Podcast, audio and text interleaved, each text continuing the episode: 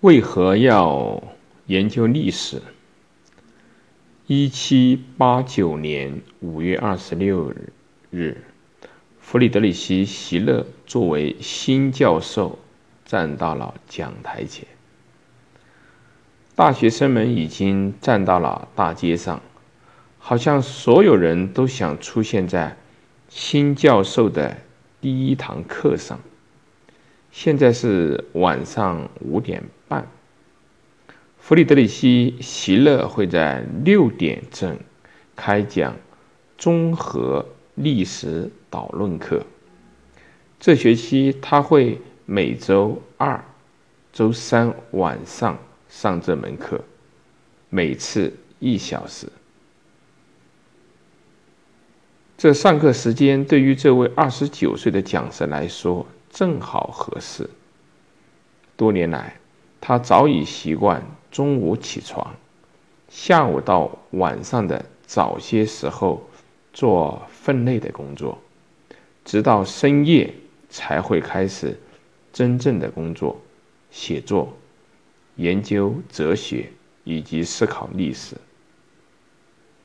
然而，这堂课根本无法开始。在莱茵霍尔德礼堂的入口处，上百人挤在了一起，相互的推搡、咒骂，却也解决不了问题。这个位于耶拿约翰内斯大街的礼堂，比一般居民家的客厅大不了多少。这所规模不大。却名声在外的大学的领导层分配给席勒的这个教室实在是太小了，怎么办呢？席勒束手无策。这时，神学教授约翰·雅各布·格里斯巴赫赶来解围。他拥有耶拿最大的私人礼堂。这个礼堂本来是他宽敞住房的一个低矮的侧房，他的住房紧邻之前的城堡办公处。格里斯巴赫把这个房间给了席勒，席勒欣然接受的同时，顿感轻松。学生们一听到这个消息，就叫嚷着沿街一路向下。朝着格里斯巴赫的大教室奔去，每个人都想要最好的位置。这座四贤小城的人们目睹这一场景最为诧异，他们暗自发问：发生了什么事情？人群中的席勒像被荣誉警卫护送着一样进入了教室。这个教室依然太小。席勒终于站到了讲台前。他身形高大，长发披肩，衣领敞开，教室顿时鸦雀无声。教授面向听众说道：“我深感荣幸和喜悦，未来能同各位一起漫步于一片天地。”他能给善于思考的观察者提供诸多可知学习的对象，给活跃的交际家完美的榜样以资模仿，给哲学家重要的启发，并且会无差别的带给所有人源源不断的高级娱乐。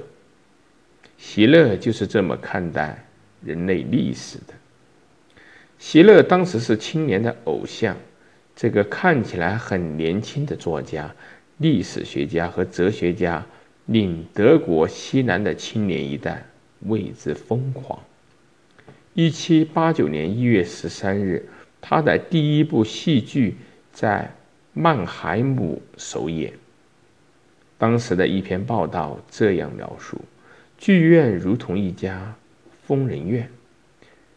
滴溜乱转的眼睛，紧握的拳头，咚咚顿地的双脚，观众席上沙哑的嘶喊，陌生人呜咽着彼此相拥，女人们步履蹒跚，近乎昏厥的走向门口。难道是东京旅馆摇滚乐队来了吗？不是，是戏剧《强盗》。这部剧讲述的是一个出身贵族的年轻人同家族决裂，将亲属关系视为精神与肉体和谐关系的可笑终结，并最终作为一个地区恐怖分子团伙的首领。认罪伏法。在此之前，他奸污了一个富有银行家的女儿，并在一次决斗中将女孩的未婚夫杀死。席勒就是这部剧的作者。这是耶拿的学生们欢呼雀跃。这是一七八九年，法国大革命发生的那一年，浓厚的启蒙氛围。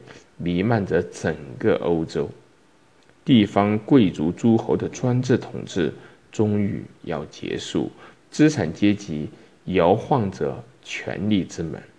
虽然他们还没有什么政治影响力，但所受过的教育、正直品格以及充满人情味，比那些嗜好权力的贵族加起来都多。至少那些资产阶级的年轻子女是这么看的，即便是他们上的大学由贵族资助。席勒有可能是德国历史上最具资产阶级思想的反叛者。他曾写道：“真正的统政治自由是最完美的艺术性，但是法国大革命的后果，断头台和街头势力的统治。”将马上令他感到了恐惧。美、礼、德对这个自由诗人来说是神圣的。一七九四年，席勒在歌德那里待了两周，期间歌德隐瞒了同居生活伴侣克里斯蒂安娜·福尔皮乌斯的关系。这种发生在身边的。未婚同居现象令席勒感到厌恶。与歌德不同，席勒出身贫苦，他必须以财谋利才能够糊口。他并不是真正的叛逆者，理智与情感、启蒙与浪漫、秩序与热情都集中在他身上，构成了一块。奖牌的两面，即便是席勒这样的理想主义者，也并非不切实际。席勒觉得历史并非自己的强项，但他依然同意做一名历史学的教授。虽然极为不满，但还是接受在完全没有任何报酬的情况下从教，目的是提高知名度。使自己作为作家更加成功。席勒在今天被视为德国的国家诗人，常同歌德一起被人一口气列举出来。虽然他同这位并不亲密的国宝级艺术家朋友，在性格上并无太多的交集。二零零五年，席勒逝世两百周年。这一年被称为“席勒年”，主要的庆祝活动在名为“柏林剧团”的剧院举行。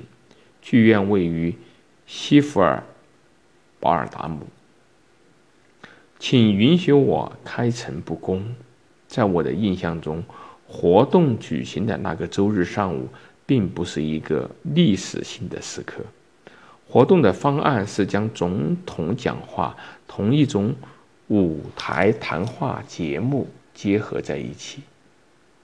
所以，首先是国家元首走到台前，说了一些像斯瓦本玄武岩一样硬邦邦的话，然后，一位知名的电视节目主持人以一种反差极大的傲慢口吻，将活动变为多人参与的谈话节目。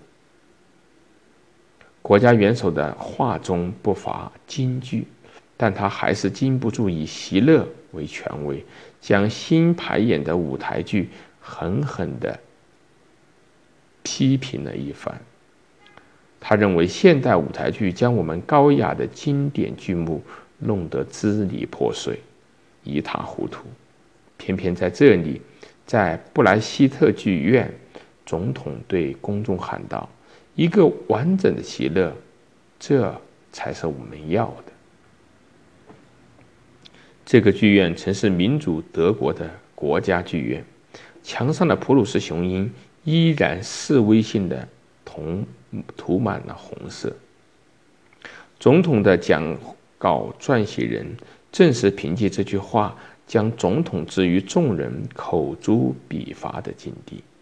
在谈话的环节，席勒的传记作者引用席勒的诗句，迅速的反击：“精简永无止境。”剧院经理则直接在台上向台下。前排的国家元首表示抗议，语气好像在同一个厚颜无耻的供货司机为了停车位而争吵。与此相反，一个全国性日报的副刊主编保持着极为优雅的风度，想用精心酝酿的复杂长句表达什么，但我完全没有听明白。难道是我坐的太靠后了吗？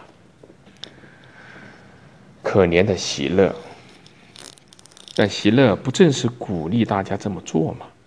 从某种程度上来讲，席勒无理的将历史和传统翻了个底朝天，到处在寻找符合自己品味的东西，即什么样的素材才能够让人写一个好的故事，怎样才能挣钱？他也有立场，他在戏剧和文章中不惜编造历史事实。只为服务于自己敛财的目的。席勒教授的这门课的内容之后被出版，题为《什么是综合历史及其作用》。是呀，为什么要研究历史呢？对于席勒来说，答案很清楚：为了当下而学习。历史教会我们人什么？答案是，即便会有挫折，即便会有一再出现的暴政，个体自由在几个世纪以来依然在不断开辟自己的道路。回顾历史，席勒似乎在向同时代的人呼喊：他为了自由大业而激情迸发。在德国，观点总是在发展变化。对于十九世纪的伟大历史学家来说，席勒不是榜样，而是反面教材。持此观点的主要是巴托尔德、格尔格、尼布尔和利奥波德·冯·兰克。席勒这个暴发户以为自己是谁呀？没有先在档案馆的地下室灰堆里找出最终的出处。就可以写历史，编造一些自己无从所知的事儿，还要在文学上给他添枝加叶。对于今天以自然科学为导向的学术圈来说，席勒根本算不上真正的历史学家，因为兰克感兴趣的仅仅是历史真相是怎样的，请展示数字、数据和事实。席勒的认识更深刻，也更现代。他很清楚，事实真相如何，我们不可能知道。事实也确实如此。即便有一台时光机将我们带回去，我们带去的也是我们今天的经验、品味和判断。虽然能看到表面上发生的事儿，但我们还是不能够像当时的人所经历的那样去看待事物。比如说，那些曾经让人恐惧的制服，在我们眼里可能很时髦，所以今天的导演才想到在排练席勒戏剧的时候，让演员们都穿上纳粹的制服，这样至少能够在心理上感到。类似的效果。席勒宁愿马上承认历史是不存在的，存在的只是对历史的阐释。他让当下的人在思想和情感上更进一步，或者完全没有这样的作用。席勒曾写道：“最终获胜的是那个让理智更加满足、内心更加幸福的观点。”他并不为自己的迎合了观众的娱乐需求而感到遗憾，因为历史为我们最高雅的娱乐提供了丰富的来源。